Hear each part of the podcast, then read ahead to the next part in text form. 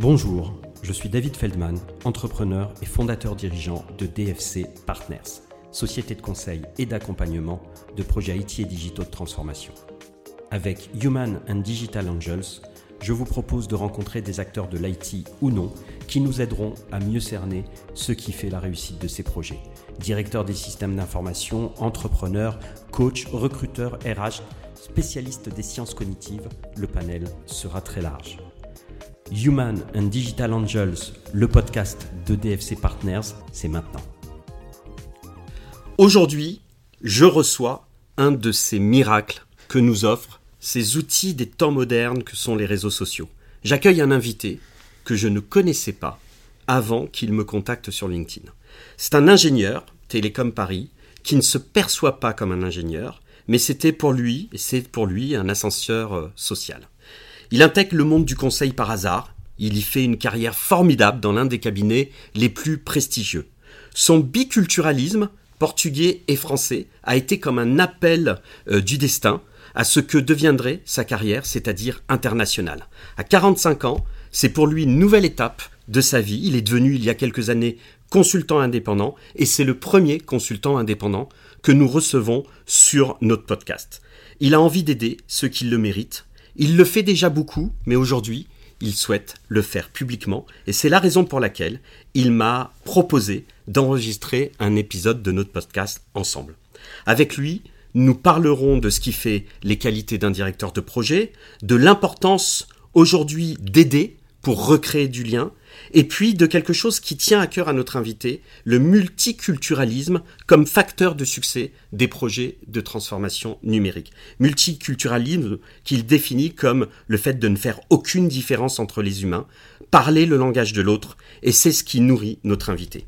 Je suis David Feldman, vous écoutez Human and Digital Angels, HDA, le podcast de DFC Partners, qui décrypte ce qui fait la réussite des projets de transformation numérique. Un podcast que vous pouvez retrouver sur toutes les applications de téléchargement et de streaming. Abonnez-vous et bien entendu, si ça vous plaît, notez-le.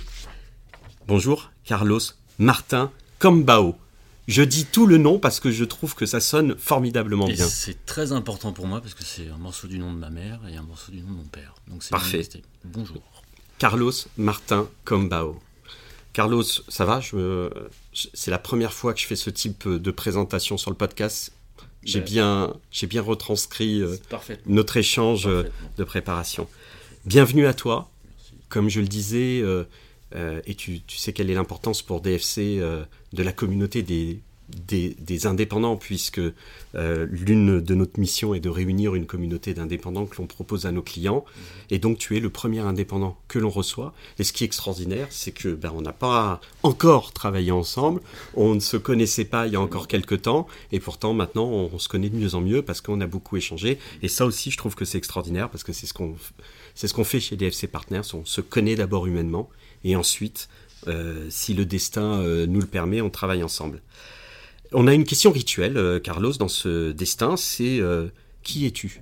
Ah, ah, super question, qui es-tu? Euh, bah, Carlos Martins Cambao, quelqu'un qui, qui aime faire avancer les sujets, qui aime avancer dans sa vie, quel que soit le contexte. notamment dans les technologies, parce que c'est un vrai levier d'accélération, si elles sont bien mises en place. Et donc qui je suis? Bah, Comme tu l'as dit, Carlos Martins Cambao. Voilà. D'accord. Alors, euh, une, euh, tu, tu, fais une école d'ingénieur mhm. prestigieuse. Mhm. C'est important pour toi. Tu viens d'une famille qui était plutôt modeste, mm sauf erreur de ma part, et tu m'as dit, euh, tu m'as dit, c'était un ascenseur social, y compris, c'était souhaité par mes parents. Mhm. donc c'est aussi quelque chose, on va le voir, qui, qui te définit dans, dans, ta carrière. Et puis arrive la fin de l'école et, et, le monde du conseil. Et tu m'as dit, j'y suis rentré par hasard. Oui, en fait. Bah déjà, l'école d'ingénieur, c'était aussi enfin, c'était euh, une volonté de la faire parce qu'il fallait le faire, euh, mais pas forcément avec une idée de ce que j'allais faire derrière, en fait. Donc à la fin du diplôme, bah, effectivement, je me suis retrouvé dans la situation où il fallait rentrer dans le monde du travail, le monde du travail que je connaissais déjà, parce que j'avais travaillé euh, par ailleurs dans des stages où l'été pour, bah, pour payer les vacances, on va dire ça mhm. comme ça. Et, Et du jour au lendemain, je devais choisir le point d'entrée de ma carrière, ce qu'on appelle le projet professionnel. Mhm. Et j'en avais aucune idée, mais je ne me posais pas la question en fait. Je refusais la question. Donc j'ai cherché à partir à l'étranger, euh, partir loin. Euh, ça a duré six mois, le temps de faire les processus administratifs. C'est un pays qui était compliqué d'un point de vue administratif. Et euh, j'avais trouvé quelque chose, mais qui tardait, qui tardait, qui tardait, qui tardait. en gros, j'allais remplacer quelqu'un qui n'était pas encore sur le départ. Et au final, euh, j'ai décidé d'arrêter parce que j'avais besoin de gagner ma vie. Voilà. Et, euh, là, euh, bah, d'un jour à l'autre, je vais répondre à la question qu'est-ce que tu fais là maintenant Donc, bah, tout le monde allait dans le conseil parce que c'était bien payé. et donc, bah, j'y j'ai postulé à plusieurs cabinets de conseil. J'ai eu plusieurs entretiens et l'un d'eux m'a retenu, c'était Accenture. Voilà. Mais j'avais pas, à l'époque, j'avais absolument aucune idée de ce que je pouvais apporter au monde du conseil. Par contre, je savais ce que le conseil allait m'apporter. Euh, de l'argent, la capacité de travailler dans des projets internationaux et, euh, des sujets qui sont dans, dans l'air du temps des entreprises. Voilà, c'est ça. Mais je ne le verbalisais pas. Et donc, tu rentres chez Accenture. Euh, alors, moi, je ne suis pas passé par ces écoles-là, parce que j'ai tendance à, dire que, que ce sont des écoles aussi. Mhm. Il y a aujourd'hui beaucoup d'étudiants qui sortent d'écoles d'ingénieurs ou d'écoles de commerce et qui sont bien entendu approchés par ces cabinets. Qu'est-ce que tu retires de cette expérience euh, C'est très formateur, comme on a tendance à le dire. Euh, c'est très utile pour un début de carrière. Euh, je crois que tu es resté quand même 13 ans. 13 ans, c'est ça. Donc apparemment, ce n'était pas une mauvaise expérience. Mais un étudiant qui sort de l'école, là, tu lui dis quoi par rapport à ces grands cabinets? Je, ne peux pas le conseiller sur sa, sur sa vie. Hein, ça, je peux pas, je peux pas intervenir à sa place. Mais moi, j'ai eu euh, énormément de chance. Après, les chances, on les provoque aussi. Hein. Euh, ça vient pas tout seul. Mais j'ai eu énormément de chance parce que j'avais euh, la volonté de travailler, le dynamisme d'apprendre des choses et, de creuser les sujets. Pas d'un mmh. point de vue théorique, mais de, mettre en œuvre. Et donc, je suis tombé sur, sur un partenaire que je remercierai toute ma vie. Je le connais. Hein. on se voit une fois de temps en temps, tous les 3-4 ans. mais qui a, eu confiance en moi et qui savait que j'étais la bonne personne pour le job qu'il avait. Et, qu'est-ce que je retiens de ça? C'est que, bah, en fait, on est, on est hyper challengé euh, ça c'est sûr, faut pas le mettre de côté. Hein. C'est un métier qui est intellectuel et qui est euh, physiquement dur, euh, et, mais on apprend et on, est, on nous apprend à être efficace. D'accord. Voilà, ça c'est super important. Donc on n'est pas dans la. Alors moi j'étais en conseil stratégique SI, en implémentation de système d'information, pas en strat, où c'est beaucoup plus analytique. Et du coup, bah, on était au contact des, des, des, des, directions stratégiques et directions informatiques pour bah, mettre en place de la bonne manière les bons systèmes d'information pour atteindre la, stratégie d'entreprise. Et c'est ça qui est, euh, qui est, assez fort, parce que dès tout petit dans l'organisation, euh, ouais, vous n'êtes pas là pour, euh, pour, pour faire autre chose qui, enfin, qui, pour créer de la valeur, comme on dit vulgairement. Et donc c'est assez intéressant pour ça en fait. Ok, formateur. Formateur, oui. Mais vous apprenez après. Hein. Ça c'est un truc c'est un peu comme la vie. C'est d'abord on a les épreuves et après on, apprend la leçon. Donc euh, voilà, c'est on vous plonge. Moi, on m'a pris, on m'a mis dans la piscine. Oui. Tu dois aller chez le client, tu vas faire ça. J'ai adoré cette phrase que tu m'as dit lorsqu'on a préparé ce podcast. Tu m'as dit il y a, la différence entre les études et la vie. Les, études, on t'apprend et t'as les épreuves après. La vie, t'as les épreuves et t'apprends après. Ouais, ça. ça, mes amis, j'adore. On va le noter en commentaire du podcast comme je dis souvent, allez, on a la punchline de ce podcast. Euh, donc, ok, très formateur, très intéressant. Et euh, tu vas te diriger euh, vers quelque chose qui nous a réunis et qui réunit tous les indépendants qui travaillent avec DFC Partners, quelles que soient les missions parfois un peu spécifiques que l'on a. On a cette base de management de projet, de direction de projet que l'on adore. Et là, tu m'as dit très rapidement, je vais là-dessus, et puis tu, tu, et puis tu vas pas tu vas pas euh, euh, simplement ou, euh, ou à la petite cuillère, si je puis dire. On t'envoie directement sur des grosses missions. Ouais, c'est ça. En fait, en gros, j'ai fait une première, première mission où j'étais plutôt dans une case d'un organigramme, mais avec des responsabilités quand même. Et puis, deuxième mission, on aimait quand même des vœux. Oui, j'aimerais bien faire ci, j'aimerais bien faire ça. Et là, j'ai pas trop le choix. On m'a dit, bah écoute, il y a un déploiement d'un projet super important qui est basé en Allemagne, mais il y a une usine qui est en train de se créer en Hongrie, à Vesprem.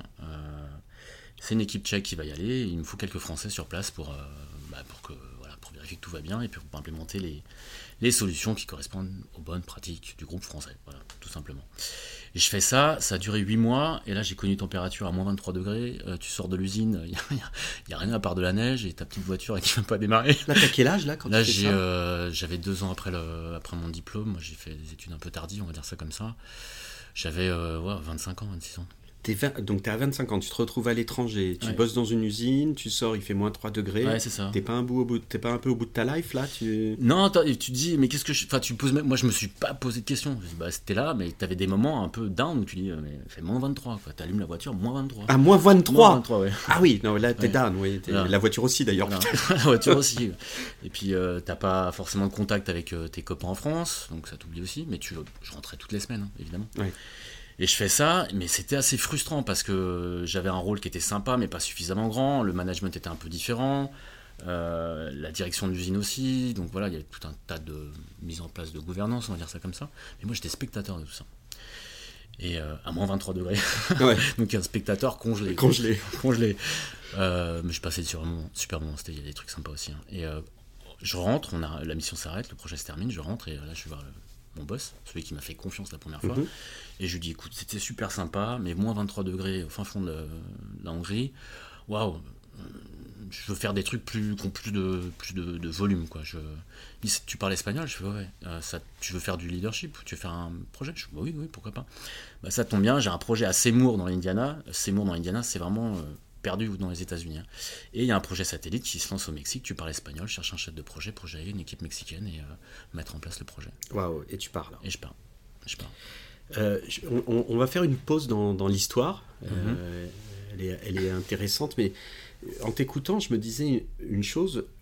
Il y a beaucoup d'étudiants qui, qui me demandent des conseils, et, euh, euh, et notamment pour leur stage de, de fin d'année Mhm. d'école d'ingénieur. Euh, bon, il se trouve que mon fils est en école d'ingénieur, donc je vis autour de beaucoup d'étudiants ingénieurs, que je trouve d'ailleurs brillants. C'est une génération qui apprend toute Mhm. seule. Euh, C'est pas facile d'ailleurs pour les écoles et pour les profs parce qu'ils sont très critiques, parce qu'ils Oui. ont un, un savoir qu'ils peuvent capter euh, par ailleurs. Ça, c'est un autre sujet, je ferme la parenthèse.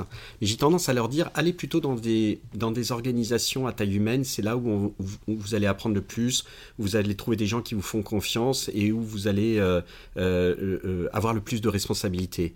Et là, quelque part, tu m'amènes un retour d'expérience qui est très différent. tu es dans un des plus grands cabinets, Mhm. prestigieux, Mhm. euh, et euh, on te fait confiance. Enfin, tu pars très tôt dans ta vie professionnelle, gérer euh, des projets euh, au Mexique. Je, je veux dire par là, t'as pas, un- pas le partenaire c'est à côté de toi qui te Non. chapote. Tu as déjà une très forte autonomie. Est-ce que ça tient au fait que tu as trouvé un mentor en quelque sorte là-bas? Et ça, je, je le dis aussi à tous les, à tous les, les- les jeunes étudiants qui nous écoutent. Je pense que c'est très important dans la vie d'avoir un mentor Ouais. et de trouver un mentor et d'en avoir d'autres aussi, même plus vieux. hein. Moi, j'en, ai eu et j'en ai encore qui m'accompagnent dans ma vie professionnelle. Ça tient vraiment, c'est un cas spécifique ou alors on peut aller chez Accenture avoir des formidables responsabilités? Et je parle pas que d'Accenture, Mmh. bien entendu. Je parle de toutes ces organisations là euh, euh, qui ont euh, un objectif bien particulier dans le monde du conseil. Je considère que j'ai eu de la chance et j'ai rencontré la bonne personne au bon moment. D'accord. En revanche, si c'était à refaire, euh, si euh, je prendrais mon cerveau de, de- de bonhomme à 45 ans et je me remettais sur place, ben je, je le dirais, je le verbaliserais beaucoup plus, beaucoup plus facilement. Mhm. Je suis quelqu'un qui a besoin d'autonomie. Je, je travaille sur des projets euh, à fort enjeu stratégique, euh, avec une grande dimension internationale. Voilà. D'accord. C'est versus, oui, moi le voyage ça me dérange pas. En termes de crédibilité professionnelle, t'as pas la même chose. Oui. Et quand t'es jeune, t'as pas. Moi j'avais pas ce discours. Je... Waouh, Accenture, elle est bien, c'est sympa.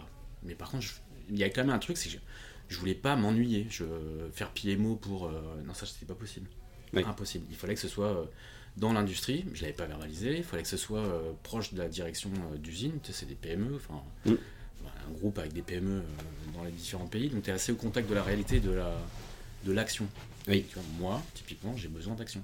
Maintenant, je le sais, je le verbalise. Oui. Voilà, j'ai Il y besoin a- d'action. Il y, a, il y a un côté, et c'est absolument pas péjoratif dans ma bouche, bien au contraire, mais parce que je le lis à ce, qu'on va, ce dont on va se parler après sur Mhm. les consultants indépendants, un peu euh, super, euh, super actif, euh, ou, ou pas plus que ça, t'as juste pas envie de t'ennuyer?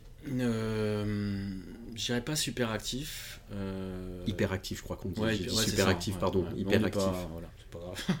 non, je dirais juste pas- en dessous, hyper, super. Voilà, c'est hyper actif. Euh, non, je dirais pas hyper actif parce que c'est une sorte de connotation un peu. euh, tu tiens pas sur place. euh, Ouais, ouais, oui, c'est- C'est juste que j'aime euh, faire les trucs avec passion et, euh, et quand je les fais, je les fais à fond. Et je peux ne rien faire. Je sais rien faire. Alors ça, je suis champion du monde aussi. hein, mais- Mais on en parlera après parce que du coup, on, je- on a des- j'ai dévoilé tout à l'heure la fin de l'histoire. On sait aujourd'hui que tu es, tu, tu es consultant indépendant. Mhm. On sait que c'est un des critères très forts des très bons consultants indépendants. C'est qu'en fait, c'est des gens qui ont besoin constamment de challenge. Et justement, là où euh, euh, aussi les messages qu'on veut faire passer chez DFC Partners à ceux qui nous écoutent et à nos clients ou à nos pas encore clients qui ne connaissent pas bien ou qui ont euh, quelques préjugés sur le monde des indépendants, un indépendant, sa liberté, son autonomie, c'est pas de pouvoir partir à tout moment. Un indépendant, son premier sujet, c'est d'aller de projet challenging à, à projet challenging, c'est de changer, c'est de, d'être tout le temps dans la découverte euh, et dans quelque chose qui le nourrit. Et c'est ça la véritable indépendance et la véritable liberté. Donc ça, c'est un message fort qu'il faut passer parce que c'est ce qui caractérise euh, euh, les personnes qui se mettent en indépendant aujourd'hui. Et c'est une nouvelle forme de travail de dire, euh, bah oui, je ne veux pas rester dans une entreprise et être obligé de travailler sur les projets que l'entreprise entre guillemets m'impose, parce Oui. que, mais je vais choisir mes projets parce que je vais choisir les projets où je vais être le meilleur parce que le plus motivé. Et c'est ça un indépendant. Chers amis qui nous écoutez, c'est ça Ouais. d'abord un indépendant et je suis très content de le verbaliser aujourd'hui avec, euh, avec Carlos. Tu pars à l'étranger, Oui. tu pars au Mexique, Oui, Piretaro. c'est génial. Ouais, c'était top. c'était top. Non, c'était top. Ah, je faisais des allers-retours. Alors, désolé la planète, hein, je lui dois beaucoup de beaucoup d'excuses. Je faisais des allers-retours pratiquement chaque semaine entre l'Indiana et euh, Querétaro. Je restais une semaine et après je restais, je restais 3-4 mois à Querétaro, au Mexique. Non mais c'était génial euh, en termes de, de vie, de d'ouverture à d'autres cultures. euh, Enfin voilà, tu, une usine avec euh, des Mexicains, le DAF qui était français, le directeur d'usine qui était espagnol. euh, Donc là, tu es directeur de projet. je suis directeur de projet. Tu as 25 ans. Euh, 25 ans, c'est ça. Tu as 25 ans. C'est très jeune. Ouais. Donc, t'as pas encore baroudé énormément. T'arrives quoi Sur un projet en difficulté Sur un truc qui Non, démarre? un truc qui démarre, une implémentation de projet, donc on remplace le RP avec tout l'ensemble des, des interfaces et satellites là, pour faire vivre l'usine, hein, tous les process industriels, plus euh, la paye, euh, la compta et compagnie, et on remplace tout ça. Ok. Tu es dans un environnement multiculturel. Ouais. Tu prends toute la direction du projet. Tu dois piloter tout ça. Oui. Euh, tu as une expérience, mais qui n'est pas non plus une expérience de 10 années. Mhm. Euh, Il y a quand même quelques facteurs pour se prendre un mur. Euh, ouais, bah en fait, t'anticipes, tu sais, tu as un plan projet, tu, tu connais la philosophie du projet, tu sais tirer les ficelles, tu sais gérer une équipe, tu sais gérer ton, ton budget, et puis À 25 ans, tu sais pas forcément gérer une équipe. Enfin, je veux dire, euh, excuse-moi, mais il y a des jeunes de 25 ans, ils sont brillants euh, en savoir-faire, Mhm. en compétences comportementales, ça demande encore un peu d'être poli. Ouais, poli, euh, parler la langue, c'est intéressant. Ah. Ouais, ça c'est super intéressant, super important. Euh, Parler bien la langue, très bien la langue. ouais, ils m'ont drôlement aidé à, à- à performer mon, mon- mon espagnol, Ton espagnol, ouais. de manière scolaire. D'accord. Mais non, non, il faut, faut s'intégrer, tout simplement. Et s'intégrer, c'est pas euh, du jour au lendemain, tu viens habillé comme un Mexicain, non, tu viens avec ton identité à toi et euh, et t'es quand même garant de la méthode et du projet, donc euh, voilà, c'est quand même le référent. Mais t'es, t'es- t'es une sorte de caméléon, c'est-à-dire un environnement, tu rentres dans l'environnement, tu t'adaptes à l'environnement et tout va bien. Tout simplement. Et ça, c'est une qualité naturelle, c'est pas, ça s'apprend pas. Ça s'apprend pas et quand tu le fais, tu le sais pas. C'est les autres qui le voient pour toi, en fait. Ah, intéressant. Ouais. Quand tu le fais, tu ne le sais pas. Non, ça s'appelle, enfin c'est ce que j'appelle le talent. Il y a encore récemment euh, sur LinkedIn, il y a quand même des articles assez sympas sur LinkedIn. Il y avait quelqu'un qui définissait, qui vulgarisait, euh, qui disait ce qu'était un talent. Et l'exemple était frappant quoi. C'était deux directeurs qui faisaient une sorte de revue annuelle, une conférence, c'est face aux employés, t'imagines, 3000 employés pour expliquer que les chiffres montent, descendent, que tout va bien, on organise, que voilà, félicitations. Et donc il y en a un qui prépare à fond les ballons, à fond les ballons, et l'autre qui prépare pas du tout. Celui qui prépare, il prépare toutes les questions, toutes les réponses. Et l'autre, non, je vais parler au microphone, je vais parler de la boîte, quoi, c'est cool. Et euh, donc ils font l'exercice, ça se passe super bien, les deux sont applaudis. Euh, celui qui a super préparé, il finit et il s'en va. Il a fait son taf. Celui qui n'a rien préparé, mais qui a pris un pied monstrueux euh, à parler aux gens, il, finit, la conférence s'arrête et, il reste à parler aux gens. Donc son talent, en fait, c'est ce qu'il fait de mieux sans le savoir. Voilà, sans préparation. Super. Ouais, ouais, exactement. Et encore plus quand on est jeune, on ne sait pas qu'on a certaines qualités. Et je pense, on va en parler après, qu'il il y a un rôle important de, de, prendre ces jeunes et de leur dire mais tu as telle qualité. Il faut il faut l'exploiter. Donc on avait, en introduction, je disais qu'on allait parler de, ce qui fait les qualités d'un directeur de projet, et on est dans le cœur du sujet de notre, mm. de, notre podcast, HDA, Human and Digital Angels, mais en tout cas sur ce qui décrypte, ce qu'il faut décrypter comme facteur de succès. Euh, on, et, donc on a, ce côté très volontaire, très, mm. très challenge, euh, curieux aussi, mm. très fort, parce que tu pars à l'étranger, tu as 25 ans, il y a une curiosité euh, très forte. Et puis ce côté caméléon, je rentre. Ça, c'est, je trouve quelque chose d'extrêmement important. Quand on est consultant, on vit dans, dans des, des, environnements extrêmement différents. Mm-hmm. la qualité première, c'est d'être capable de s'intégrer dans un environnement aussi différent soit-il de sa dernière mission, etc. Hmm. Ouais, ouais, c'est. Euh, c'est. Euh, c'est savoir, savoir porter un projet et, avoir envie, montrer que tu as envie. Personne ne t'en voudra de faire des choses que t'aimes, quoi. Mhm. Moi, je me souviens du directeur d'usine. Euh, évidemment, le directeur d'usine, tu lui parles pas le premier jour. C'est plutôt à la fin, mhm. quand le projet commence à aboutir et les décisions sont, deviennent un peu, pas critiques, mais vitales pour la continuité du projet. je me souviens, c'était un steering committee, ce qu'on appelle un go-no-go, à 15 jours du démarrage faut fermer l'usine, faire un inventaire, on migre les stocks, on a plein de problématiques euh, usuelles de projet. Et, euh, et j'étais pas super à l'aise au steering committee. J'avais le directeur d'usine, mm j'étais pas super à l'aise. Donc j'avais fait un slide, pas très joli, parce que le client il aime pas le beau, il aime le vrai, donc tu mets les sujets sur la table. Et, euh, et euh, je bafouille pas, mais je, veux dire que je suis, un, peu dans la rhétorique. Tu vois. Puis moi, regarde, je t'arrête tout de suite. moi, pour t'aider, j'ai besoin de savoir où sont les problèmes en fait. Mhm. Le reste, vous avez fait ci, dis-moi dis si voilà. Je lui écoute, bah, pour l'inventaire, on est mal parce qu'on n'a pas réussi à mobiliser euh, telle, telle, telle personne. Ok, pas de souci. Et il m'a appris un truc, il m'a dit voilà, dis la vérité. Toi, tu es légitime à ton poste, tu es, donc tu es légitime.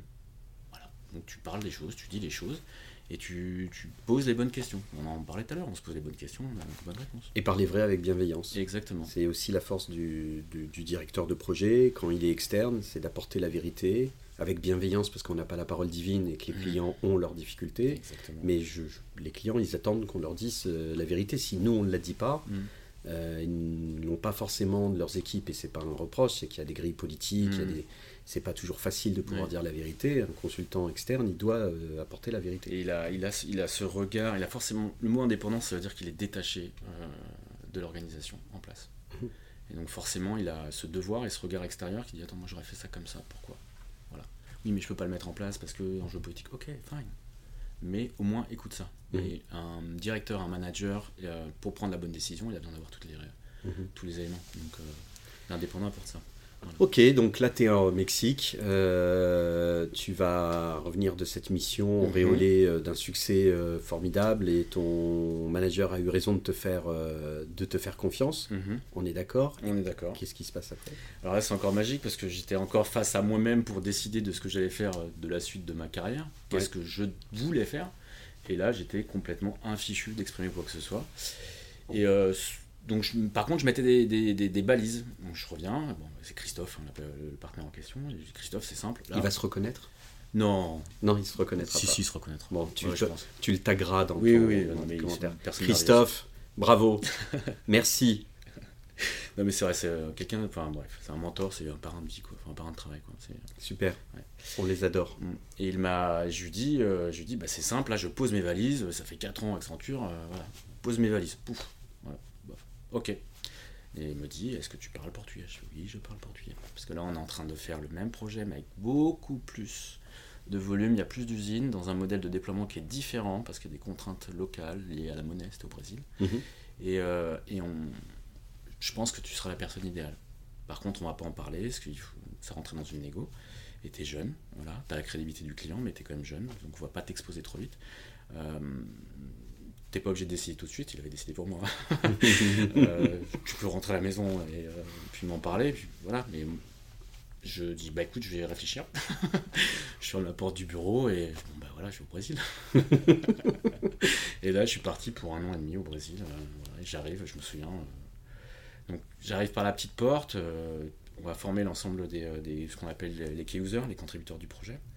Et euh, tant que la négo contractuelle n'est pas finie sur le fait que c'est moi qui porte le projet, euh, et, euh, et des personnes, c'est des amis, hein, c'est des amis de travail, je, les, enfin, je, peux les, je peux les appeler quand je veux, des personnes à qui j'ai travaillé, une très grande richesse, une très, très belle proximité, euh, m'ont dit quand t'as vu arriver, toi, avec, euh, à l'époque j'avais pas de barbe, j'avais des cheveux, tu vois, quand t'as vu arriver avec ton accent portugais du Portugal, on dit mais qu'est-ce qu'ils nous ont envoyé quoi.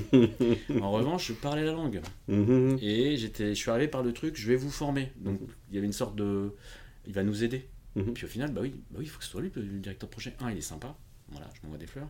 Deux, il connaît les trucs et puis il connaît tous les modules parce qu'il nous a formés sur tout. Et puis trois, il a quand même, voilà, il est courageux ce garçon. Et donc je prends le projet. Alors un projet qui était hyper compliqué. Il y avait euh, huit directions euh, système d'information, donc huit directions financières. C'est la première fois dans toute l'histoire des déploiements de ce client-là, que je ne citerai pas, euh, où le directeur financier groupe a demandé à rentrer en contact avec moi, plus le directeur de projet local. Parce qu'il y avait tellement de sujets qui sortaient par la par la fenêtre, où c'était mais apparemment on fait ça, on fait pas ça, c'est pas dans, le, dans la stratégie du groupe Mhm. et tout. Et on avait euh, rendez-vous au téléphone avec, euh, avec cette personne et il nous a dit voilà, c'est quoi votre point de vue? Et là, leçon de management. hein. Il peut regarder toutes les datas qu'il faut sur le projet, je vais vous parler. Qu'est-ce qui se passe? Voilà, donnez-moi les sujets. Mhm. Et finalement, on a fait le projet, c'était génial. Mhm. Un team building de fou, c'était vraiment. Voilà. Et quand, tu arrives comme ça, euh, là c'est des projets, c'est des grosses machines. Mhm. Euh, pareil, euh, euh, on va essayer de taguer les écoles d'ingénieurs ou les, ou les, les cabinets de conseil pour que des consultants ou des jeunes étudiants nous, nous écoutent, parce qu'il y a des clés là dans, dans, dans- dans le fait d'engager sa carrière. Je veux dire, tu, tu pourrais être très bien paralysé en disant je vais pas y arriver, enfin je vais pas être sérieux, on va pas me prendre au sérieux. Mhm. Et le fait est que c'est quand même ce qui se passe au début. Tu le dis toi-même, ils ont pensé ça, et Dieu sait que euh, l'humain est ce qu'il est, Mhm. et c'est souvent euh, le- le- la, la première impression que l'on peut donner, même si c'est souvent la plus importante, mais c'est la première que l'on peut donner. Euh, t'es- pas paralysé par le stress, par la peur? Non, non, non, non, non, non, je. je... Oui, si. Non, parce qu'en plus, dans ma tête, je te dis ça, je dis, mais en plus, le mec, il, Il est au Brésil, quoi ouais. Il est à des milliers de kilomètres Ouais, ouais, non, non. Attends, c'est. Non, non, euh, mais en fait, euh, bah déjà, j'avais déjà fait un stage au Brésil, donc quelque part, je voulais un peu y retourner. Euh, même si j'avais pas d'attache personnelle là-bas. C'est juste, ouais, c'est un chouette pays. Mhm. J'y retourne. Mais j'ai pas pris le job pour aller au Brésil. J'ai pris le job qui était au Brésil. Différent. Et, euh, et je me souviens, ouais, je, bah, 3-4 semaines avant de partir, je faisais des allers-retours là, pour les formations. Et 3-4 semaines avant de partir, euh, oui, je reprends la proposition commerciale, je la lis. Euh, on m'a expliqué, Caro, c'est bien que tu comprennes ce sujet parce qu'il va être clé dans le développement du projet, etc. Et il était 8h un vendredi soir. hein, Vendredi soir à 8h, j'étais en train de travailler. Puis un, un partenaire qui passe, il me dit Carlos, le projet, c'est dans 3 mois. Enfin, 3 semaines. C'est pas maintenant, cool. La réponse que je te donne, c'est que je t'ai fait. mhm. Tu travailles, tu, tu te poses les bonnes questions, tu tires les bonnes ficelles. Et puis, euh, et puis surtout, tu te souviens des erreurs que, que tu as vues chez les autres et que tu pas envie de faire. Voilà. Un chef de projet, un directeur de projet qui commence là un projet, là, euh, quel conseil tu leur donnes? C'est quoi les 3-4 clés Wow. pour, euh, pour s'imposer sur le projet, pour réussir le projet? Je parle Mhm. pas des causes exogènes, euh, Ouais. j'ai pas de sponsor, j'ai pas le budget qui va bien, etc. Mais sur un truc, allez, donne-nous les. Les trois. euh, Ouais, la synthèse. La synthèse. Bah, je vais rebondir sur un truc. L'histoire du budget, c'est. euh, j'ai pas de budget, c'est pas une excuse, en fait. D'accord, Un chef de projet, il a un budget, il en, il en fait quelque chose. d'accord. Aussi petit soit-il, aussi grand soit-il. S'il a un gros budget, il fait n'importe quoi, c'est grave. S'il a un petit budget, il fait quelque chose de bien. C'est un bon chef de projet. Waouh, Ok. clair. ça on prend. C'est pas une contrainte. Voilà. Euh. Il voit les choses de manière très positive. Ça veut Ok. pas dire qu'il est euh, béni oui, tout va bien. voilà. Non, c'est pas ça. C'est juste que, euh, bah oui, effectivement, bah, on a un plan projet, on sait où on veut aller, on a une timeline, on a des échéances, on va arriver ici. Sauf que, en route, il se passe toujours un truc.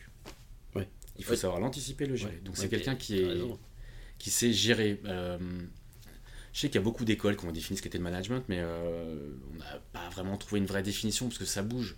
C'est de la tactique, faut réfléchir à l'organisation, c'est euh, de la tactique humaine, il faut gérer des pipious, des gens, Euh, c'est de la tactique financière, tu as un budget, il faut savoir l'utiliser au bon moment.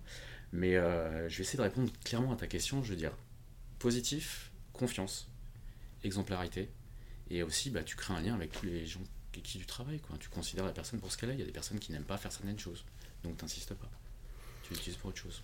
Je suis entièrement d'accord. J'aimerais tellement y passer plus de temps. Mm. Euh, Peut-être Ah, qu'un ouais, jour, on, donnera une conférence euh, dans le cadre des, des, Ah, des ouais. animations que l'on fait avec tous nos indépendants. Mais euh, je pense que ça, ce serait vraiment. euh, je m'adresse à mon équipe, euh, très intéressant de faire un jour euh, un échange avec tous nos indépendants sur ces sujets-là, parce que ce que tu viens de dire, c'est vraiment euh, les critères de succès. Il y a vraiment des choses extrêmement importantes et qu'il faudrait creuser. euh, euh, juste pour prendre un, un exemple, le côté, euh, comme tu dis, positif, Mm. euh, bah, on est chef de projet. Quelque part, dans chef de projet, il y a chef. Alors Mm. peut-être que moi, je préférais qu'on dise leader de projet Mhm. plutôt que chef de projet. Mais euh, on peut pas leader un projet si à chaque problème on dit oui l'entreprise ça va pas, Ouais, c'est ouais, ouais. voilà parce que tout, toute, nos, équ- toute notre équipe réagit comme ça Mm. et donc nous on doit dire écoutez on est là pour apporter des solutions voilà. et répondre aux problèmes. C'est un peu comme un, un- un entrepreneur. On va passer sur le un sujet qui tient à cœur. Ah. Et quand on a travaillé ensemble, euh, enfin, on a préparé ce podcast ensemble, et même avant, quand on, on s'est- on a appris à se connaître au travers de nos échanges, tu m'as tout de suite parlé, tu m'as fait un jour un long mail sur tes différents projets. Et il y a vraiment le sujet du multiculturalisme Mhm. qui ressort. Comme je l'ai dit dans l'introduction euh, de ce podcast, euh, ce multiculturalisme, il, est, il a marqué euh, cette- première partie de ta carrière, il le Oui. marque, euh, je crois, encore. Et quelque part, c'était euh, dans la droite ligne de ton destin, puisque tu Mm. l'as vécu, ce multiculturalisme. Tu es franco-portugais, d'une famille franco-portugaise. Et ça encore, c'est quelque chose, aujourd'hui, qui marque des milliers, des millions euh, de, consultants indépendants, de chefs de projet, parce qu'il y a beaucoup de multiculturalisme aujourd'hui. Euh, toi, tu considères ça comme euh, une force et peut-être un critère, euh, un facteur de succès des projets. Mm. Est-ce que tu peux euh, voilà, nous donner ta vision de ce multiculturalisme, comment tu l'as vécu, comment effectivement, comment tu t'y es confronté, est-ce que tu t'y es confronté ou tout était simple et qu'est-ce que ça t'a apporté? Waouh, waouh, waouh. Euh, Ah ouais, bref. je t'ai pas dit que ça serait que des questions faciles. Ah ouais, non, je, là, c'est. ouais. On peut faire un podcast de trois jours là-dessus. Ah bah oui, oui. Euh, en fait, le, je me suis jamais vraiment posé de questions, mais je me suis pas souvent senti à ma place. Voilà. Euh, et je le dis où l'année où Anerio a gagné euh, le prix Nobel de littérature sur Mhm. le thème de la place. Et euh, tu vois, le fait d'avoir la bougeotte, de faire le Mexique, Brésil et compagnie, c'est que quelque part, t'as pas forcément envie de poser tes valises quelque part. Mhm. Et, et c'est en fait le multiculturalisme, c'est cette capacité à, à- à- à- à embrasser des cultures différentes. Et c'est une richesse, moi je considère que c'est une richesse qu'on a énormément en France et qui, euh, je pense, est un peu sous-valorisée. Mais pourtant, c'est une vraie richesse. Parce que, Mais pourquoi tu te sentais pas à ta place euh, Tu es français? oui, mais au tu même titre que je suis euh, portugais. sans aucun Ah, mais, accent. euh, voilà. Et, et ce n'est aucun problème, accent ou pas accent, Ah mais je, le remarque là parce que tu dis je suis pas à Mhm. ma place et, et tu n'as pas d'accent. Euh, D'où vient ce, ce sentiment? Sentiment, je pense que c'est quelque chose que les, les biculturels euh, ne savent pas expliquer. D'accord. Euh, mais c'est en gros, es, euh, voilà, tu es à la maison, tu parles portugais parce que tes parents parlent pas français. Tu es en vacances au Portugal, tu peux pas parler français parce que toute ta famille parle portugais et inversement. Et du coup, tu es, toujours confronté à. C'est pas une confrontation en fait, c'est une vraie richesse. Tu es, toujours entre deux environnements différents. La langue fait partie d'un environnement. Et du coup, bah, mais tu perçois pas ce côté, euh, tu le comprends pas à l'époque. euh, moi j'ai grandi, enfin je suis né en 77, donc ma scolarité c'est 85-2000. Euh, tu, tu comprends pas que en fait c'est une vraie richesse. Tu, tu le vois, tu le vis pas comme ça. Moi je l'ai pas vécu comme ça. Après c'est très personnel, hein. Mhm. Euh, mais je l'ai pas vécu comme ça. Je... Non, mais ça, ça- ça me marque parce que si tu bah, nous, dans, dans notre communauté de consultants, et pour les, quand je pense aux consultants qui travaillent avec nous là Mhm. actuellement, on a euh, beaucoup euh, de nationalités euh, différentes, de religions Mhm. différentes, de et je, je- pour moi, il y a, mais enfin, il y a, pas aucune aucune différence. Alors, Mhm. je veux pas faire euh, le, le bien-pensant en disant ça, hein, euh, mais euh, c'est justement toutes les valeurs de DFC Partners. C'est l'humanisme, et donc l'humanisme embrasse tout le monde, que tu sois euh, mhm. tunisien, marocain, algérien, euh, euh, italien. euh, et, donc ça m'interpelle quand on me dit je ne me sentais pas à ma place ou je ne me sens pas à ma place. Et moi j'espère, mais j'aimerais bien. Et, et si, euh, si euh, les consultants euh, DFC nous écoutent, là j'aimerais bien euh, avoir un retour par commentaire, parce que euh, s'il y a des consultants qui sont comme toi, qui ne se sentent pas à leur place, Mhm. euh, eh bien, euh, c'est un sujet sur lequel il faut travailler, parce que tout le monde doit se sentir à sa place aujourd'hui dans un pays. je dis pas qu'il n'y a pas des Mhm. sociétés un peu Mhm. particulières, Bon, on n'en connaît pas, nous, chez nous, mais tout le monde doit se sentir à sa place. Mais moi, j'ai mis du temps à tuer ce démon. hein. C'est, euh, après, on a chacun nos démons personnels. Moi, c'est un démon que j'avais en moi, voilà, tout simplement. Et, mais ce qui, accessoirement, m'a donné la bougeotte pour aller découvrir d'autres cultures, pour aller Mhm. compléter euh, une sorte de puzzle culturel que j'avais en moi. Et euh, aujourd'hui, oui, enfin, je j'en fais pas de combat, je me bats pas contre les choses, mais je me bats pour, pour des sujets. Et, euh, et typiquement, tu sais, le- l'effet, le, le classisme, ce que j'appelle le classisme, le snobisme, tu vois, où euh, c'est quelque chose qui me heurte et que j'ai envie de faire bouger. Mm. C'était Villani qui avait sorti ça, j'ai trouvé ça assez fort. Il avait dit voilà, Internet, euh, à la base, c'était pour ouvrir le monde sur lui-même. Il a jamais autant créé de communautés Mhm. euh, qui ne se parlent plus. Alors ça, c'est un sujet dont on a, sur lequel on, on a échangé ensemble et on est tombé d'accord, c'est l'individualisation, l'individualisme Mhm. qui frappe la société. Moi, c'est un thème que je développe souvent parce que il me marque, il me blesse. Et euh, on s'est dit, euh, oui, la société s'individualise. Mhm. Et tous les chefs de projet, tous les directeurs de projet euh, que nous sommes savent qu'on ne peut pas réussir un projet Mhm. avec des sommes d'individualité. Je ne Ouais. sais pas si ça se dit ou de. Ouais, ça se comprend. Et, et ça se comprend. Euh, et qu'un projet, c'est une équipe, c'est one team. Je le dis souvent euh, quand je quand je allais, quand je redressais des, des projets, je disais ce qu'il faut, c'est un spirit one team. Mhm. Tu fais une erreur, on va pas chercher ta responsabilité. Aujourd'hui, c'est toi qui fais une erreur, on trouve une solution. Demain, bon, ça sera peut-être moi. Et si je t'ai aidé, tu m'aideras. Et, euh, et oui, ça, ça, on voit bien que la société est en train. Et donc, ça, ça rentre dans nos sociétés, dans les sociétés de nos clients. Mhm. Et ça, c'est un état d'esprit qu'il faut combattre. Ouais, et tu vois aussi, après, euh, d'un- point de vue plus business aussi, le côté mondialisation qui est complètement naturel d'un point de vue économique, le marché est plus grand, donc il faut s'organiser différemment. Euh, ça a créé des boîtes organisationnelles. L'IT ici, le digital arrive, il est en poupe, donc ça va sur le marketing. Le métier, tu vois, le business, c'est le business, oui, mais on bosse dans la même boîte. Sauf que la structuration des entreprises fait que bah, c'est des filiales différentes. Oui. Et aujourd'hui, bah, tu le vois, hein, c'est, euh, t'as pas un, un sujet, enfin, allez, gentil, 60% des sujets qui sont à traiter d'un point de vue managérial, sur des opérations, c'est faire parler les gens, le lien.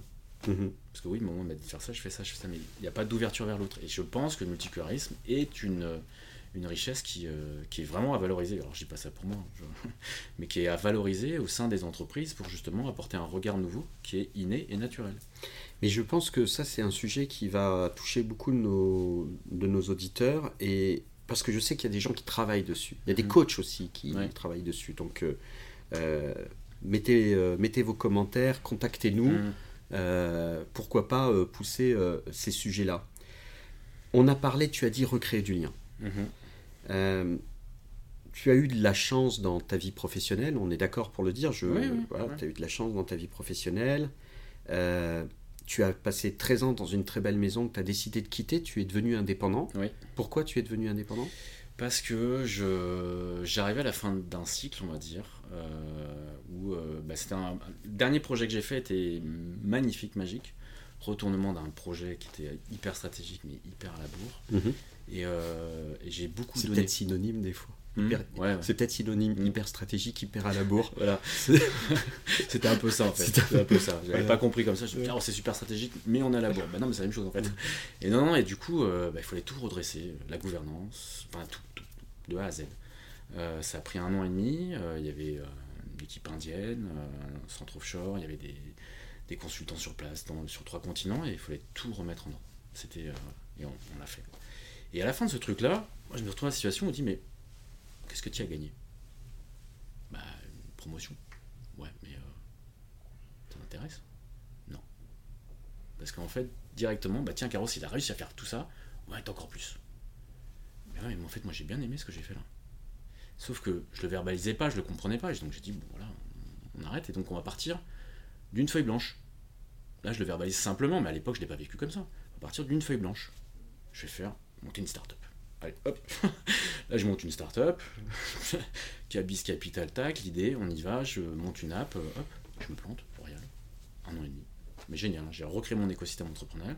Mais tu passes de l'autre côté. Tu, et en gros, c'est tu repars de zéro pour construire quelque chose. Mhm. Et, euh, et, et- et évidemment, bah, c'est comme la startup n'a pas été successful, ça se serait sinon. bah, il a fallu que je me repose la question de bah, comment tu vas gagner ta vie? Ouais. Ah, c'est une question intéressante quand même. faut se la poser assez régulièrement, généralement. Et là, pour le coup, il fallait que je me la pose très sérieusement. Et, euh, et là, euh, bah, j'ai eu de la chance, euh, enfin non, j'ai provoqué la chance aussi, mais euh, un ancien directeur m'a appelé, il m'a dit on est en train de monter une nouvelle organisation autour d'une technologie. Il me faut un mec un peu qui fait qui couteau suisse là, et, et voilà, c'est sympa, c'est sur des apps, machin. Bon, j'ai pris, j'ai fait. Je suis retourné dans le truc, mais encore une fois, on part de zéro et on fait Mhm. camper. Mhm. Et, et en fait, c'est ça qui me plaît. C'est que par rapport à Accenture ou par rapport à mes 13 premières années, c'est que j'arrivais à un niveau où, ouais, mais en fait, euh, là, tu vas, tu vas arriver à un niveau où tu vas devoir appliquer euh, euh, les, la stratégie commerciale et la stratégie de la boîte sans forcément t'en tirer à ta place. Je le verbalisais super bien, mais à l'époque, je ne l'ai pas verbalisé comme ça. Mhm. Et, et c'est, j'aurais dû peut-être t'exprimer ça à l'époque en disant bah, écoutez, moi c'est super, mais moi je veux monter une filiale, je veux monter un nouveau, une nouvelle organisation. J'ai pas réussi à le faire, donc j'ai préféré partir tout seul et faire mes choses à moi. Monter une boîte, voilà, j'ai essayé. Et c'est pas le gars qui se cherche. Moi, le leitmotiv de tout ça, c'est euh, Carlos, t'es vachement doué pour mettre en œuvre des trucs en partant de rien ou en Mhm. partant de quelque chose qu'il faut faire monter. Mhm. Et bah, c'est l'histoire de Carlos qui a grandi dans sa vie. C'est Mhm. comme ça. Et c'est c'est quoi pour toi euh, Qu'est-ce qui est important pour toi euh, pour un, un indépendant? Waouh Qu'est-ce qui est important? La confiance.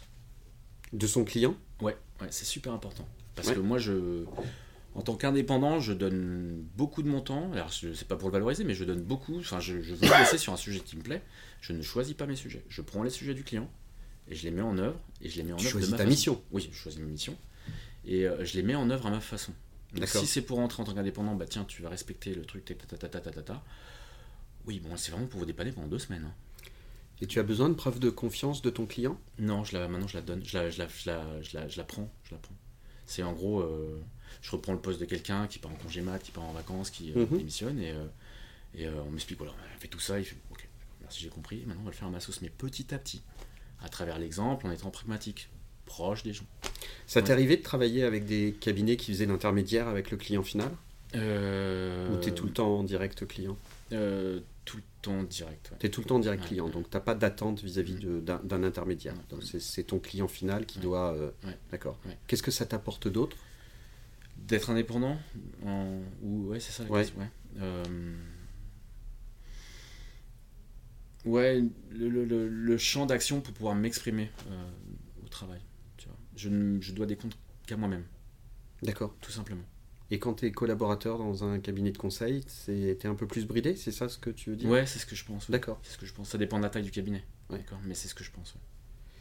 Et euh, est-ce que tu perçois chez tes clients qu'ils comprennent bien aujourd'hui euh, cette évolution du monde des indépendants qui arrive euh, Est-ce que c'est bien géré dans les entreprises? C'est ça dépend des, des ça dépend des entreprises tu vois il y a on peut citer des boîtes hein. L'Oréal est- est- c'est une boîte qui est super ouverte sur le monde indépendant D'accord. Ils ont des politiques de- sur les indépendants qui euh, je trouve ça mais euh, dingue qu'ils aient pensé avant moi. D'accord. C'était pour la blague, mais typiquement, tu peux pas être indépendant plus de deux ans chez euh, L'Oréal. D'accord. Pourquoi? Parce qu'ils considèrent que c'est un turnover. D'accord. T'as fait une mission, Ouais, ouais, c'est ça, c'est génial. Bien sûr, bien sûr. Versus l'indépendant qui, euh, Ah, ça paye bien, je reste Oui, 3-4 ans, oui. mais au final, t'es un salarié. Quoi. Oui, bien sûr. Et pas- euh, non, non, c'est pouvoir, pouvoir changer de, de secteur. Alors ça fait un peu scolaire, mais euh, euh, changer de secteur, changer de client, et puis d'apporter tes connaissances de manière complètement euh, naturelle, euh, authentique, sans forcément appliquer une méthode où on est professionnel, on travaille de manière méthodique. Mhm. Mais voilà, c'est pas, c'est pas théorique, c'est pas analytique. Voilà, on, a fait- on applique une matrice, on a trouvé ça. Non, c'est pas ça. T'es dans le fond des sujets, quoi. on va taguer L'Oréal. Carlos, pour finir, Dis-moi. Euh, t'es arrivé à un moment de ta carrière où Mhm. tu m'as dit aujourd'hui, d'une manière ou d'une autre, je veux aider. Mhm. peut-être même, je pense, je sais pas si tu m'as dit je veux rendre quelque chose. Ouais. Euh, Si tu me l'as dit, et je t'ai même dit, je ne vois pas ce que tu veux rendre, parce que ce que tu as eu dans ta vie, tu l'as mérité. Donc il Ouais. n'y avait pas de. Mais on ressent quand même chez toi une. euh, euh, une comment dire. euh, le fait que tu, tu, tu es euh, conscient euh, de euh, ce que la vie t'a apporté, Mhm. de, des carrières que, que tu as eues et que tu as. Et euh, on voit quelqu'un, et on voit un indépendant super ép- épanoui. Donc, par, pour tous ceux qui me contactent et que j'accompagne avec grand plaisir sur leur réflexion pour devenir indépendant, Mhm. voilà, euh, j'espère que le témoignage de Carlos va vous éclairer parce que j'ai en face de moi un indépendant épanoui. Mais tu avais, tu as aujourd'hui l'envie de, tu m'as dit je veux aider. Mhm. Euh, je le fais déjà, Ouais. mais euh, si je viens euh, dans le podcast, c'est parce que c'est aussi un moyen pour moi de dire publiquement que j'ai envie d'aider aujourd'hui des gens. Ouais. Tu- aides qui? Tu fais quoi? Ah, bonne question. C'est en maturation chez moi, mais euh, c'est pas un hasard. Enfin, si, le, le hasard a fait qu'on se soit rencontrés via la publica- publication de ton premier, premier épisode. J'ai provoqué cette rencontre, toi, tu étais à l'écoute. Oui, avec Tatiana sur, Ouais. euh, sur humaniser le recrutement. Exactement, exactement. J'invite euh, à écouter à tous ceux qui nous Exactement. écoutent parce qu'il marche très très bien Et qui est dans l'heure du temps, parce que là je fais un petit aparté, c'est qu'aujourd'hui il y a énormément de plateformes ou de- d'intermédiaires où euh, bah, c'est un peu du hashtag, où l'intelligence tourne derrière pour essayer de staffer des gens sur des problématiques nouvelles, et du coup le côté humain il est bypassé. Bon, eh ben, c'est- donc je vous fais de la pub. mais ce n'est pas compliante avec DFC. voilà. Non, mais c'est important. Ce, premier épisode était assez. Enfin, il m'avait frappé. Non, mais pour répondre à, à- à- à ta question, ouais, c'est un sujet qui est en maturation, enfin, voilà, chez moi. Euh, ouais, j'ai envie de m'exprimer, de parler. euh, et quand je disais rendre, c'était vraiment au sens éty- étymologique du terme. Rendre, c'est donner à la personne à qui ça appartient. Euh, non pas que j'ai pris quelque chose, mais j'ai reçu quelque chose. Mes parents m'ont fourni énormément de valeurs qui m'ont vachement aidé au travail.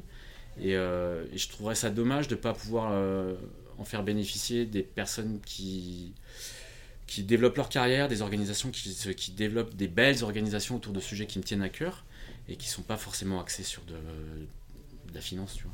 Et, et ce serait ça le truc que j'ai un peu en tête, c'est peut-être aller faire du management, de la direction de projet sur des trucs stratégiques, euh, dans des secteurs qui sont plus euh, de l'ESS en fait, ou euh, ou je l'ai déjà fait par le passé, mais intervenir en école, en conférence pour, pour aller booster un peu les, les jeunes talents et qui, bah, qui ont parfois peur d'avancer.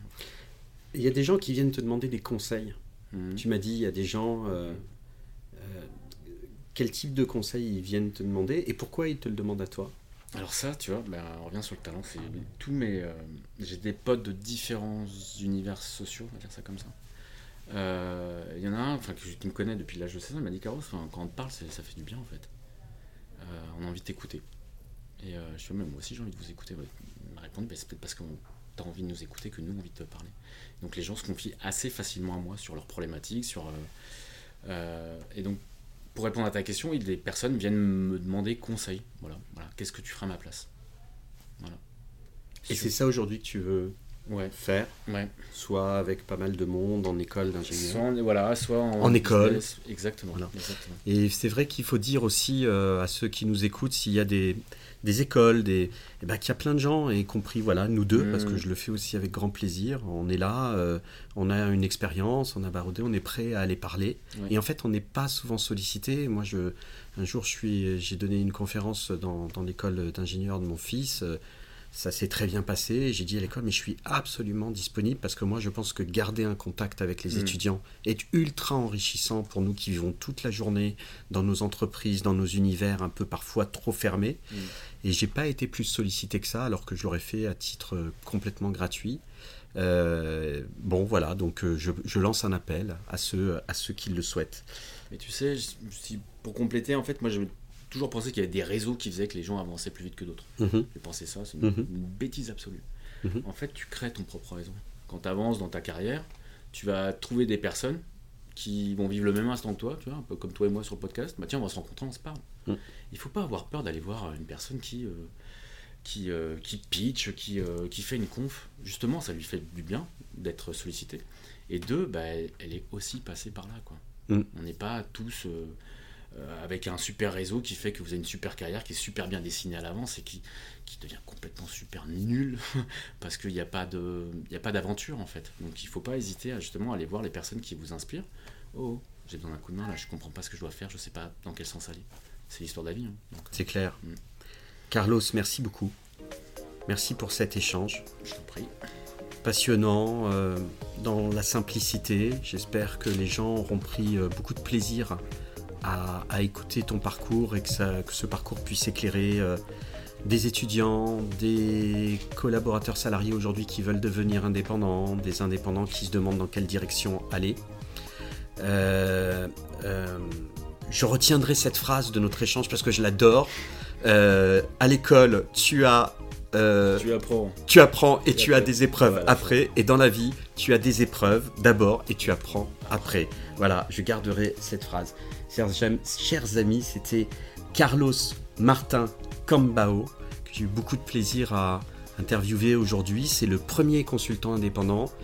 Euh, tu ne seras pas le dernier parce que nos consultants indépendants ont du talent. On a la véritable volonté dans ce podcast de donner la parole aux consultants indépendants euh, qui font partie de la communauté de DFC, qui comme toi ont des destins extraordinaires, qui comme toi ont envie d'aider, de donner, de parler. Et donc on va les inviter sur ce podcast à côté des DSI, des directeurs des systèmes d'information aussi qui viendront sur ce podcast. On a eu Frédéric Lecomte, le DSI de l'AFNOR, à côté euh, de coach aussi, on a eu Valérie Klingerman, euh, et puis euh, à côté d'entrepreneurs aussi, bientôt on aura une entrepreneur qui viendra sur le podcast parler des soft skills et qui va être passionnante. Si vous avez écouté ce podcast jusqu'ici, c'est que vous l'avez apprécié. Donc je vais vous inviter, chers amis, à le noter parce que les algorithmes des plateformes eh bien, font remonter les podcasts qui sont bien notés. Donc merci pour votre aide. C'était euh, Human and Digital Angels, le podcast de DFC Partners. Les amis, à bientôt et surtout, soyez exaltés.